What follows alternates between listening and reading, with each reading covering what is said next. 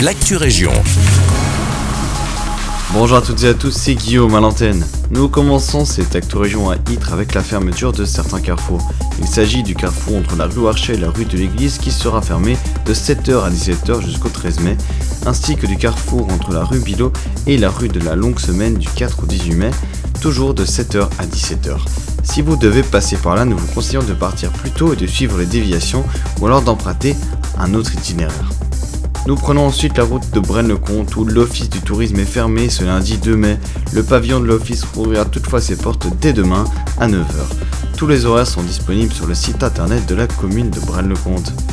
Nous poursuivons avec une actualité qui concerne toutes les communes de la région puisqu'il s'agit de la 8 édition du grand nettoyage organisé par BIWAP.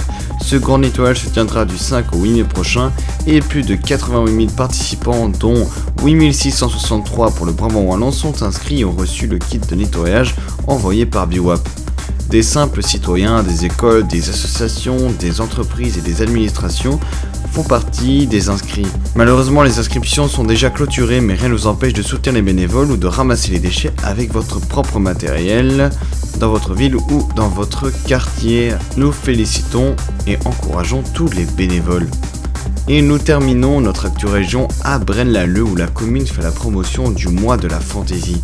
Le challenge organisé par la blogueuse et youtubeuse fan de littérature Stéphanie de Piketty Bookin. Le but de ce challenge est de prendre du plaisir à lire ce genre littéraire, souvent boudé par la critique et les médias. Durant un mois entier, tous les formats sont autorisés, BD, romans, manga, etc. Si vous voulez participer à ce challenge, la ville de Braine-l'Alleud a partagé une sélection de plusieurs ouvrages de littérature jeunesse et adulte. Les deux listes sont disponibles sur le site internet de la ville. C'est tout pour l'actu région. Merci beaucoup pour votre écoute, je vous souhaite une très belle journée.